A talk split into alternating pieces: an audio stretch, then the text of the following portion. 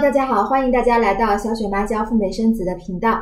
自从疫情爆发之后呢，美国就迅速的对中国关闭了国境。但是呢，我们还是有方法可以到第三国洗白十四天，然后从这个国家再入境美国。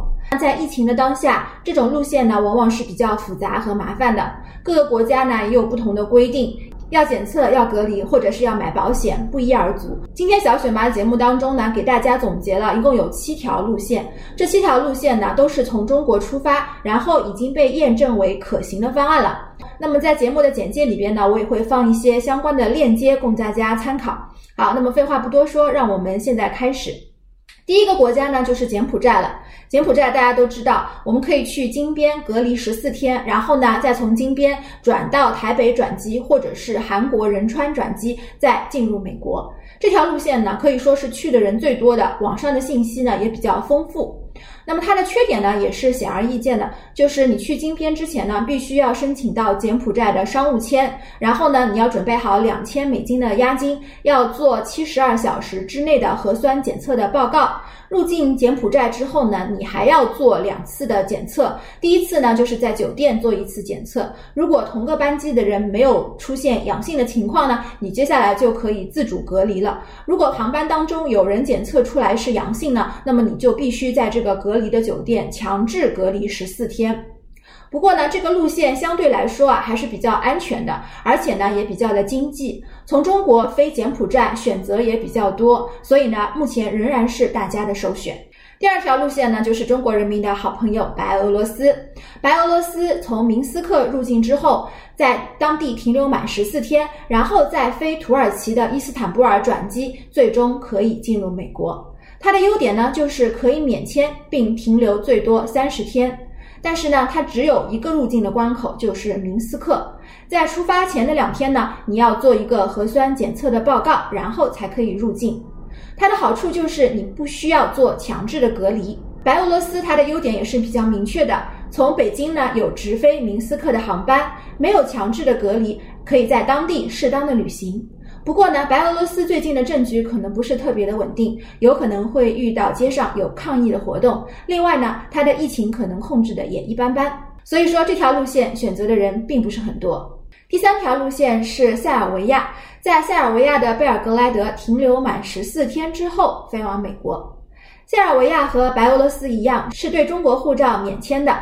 可以直接入境塞尔维亚，不需要准备任何的核酸检测的报告，而且呢也没有强制的隔离，听起来还是挺不错的。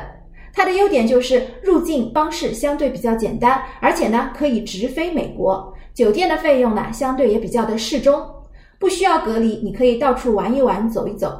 但是它有一个缺点，就是从中国飞塞尔维亚并没有直飞的航班，需要转机。每多一次转机呢，就多了相应的风险。酒店虽然便宜，但是机票的价格并不低，因此呢，走塞尔维亚的人目前有，但并不是非常多。好了，接下来我们介绍一条比较成熟的路线，就是从日本转机，在墨西哥停留十四天之后进入美国。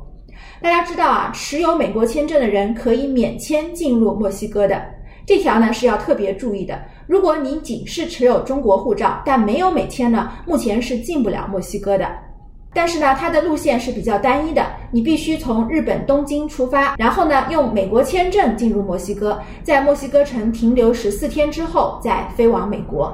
它的优点呢是比较明显的，第一点是持美签可以免签进入墨西哥，不需要隔离，也不需要做检测。缺点呢就是你只能够选择从日本出发进入墨西哥。接下来说一条比较受欢迎的路线，就是从阿联酋的迪拜走，在迪拜停留满十四天之后飞往美国。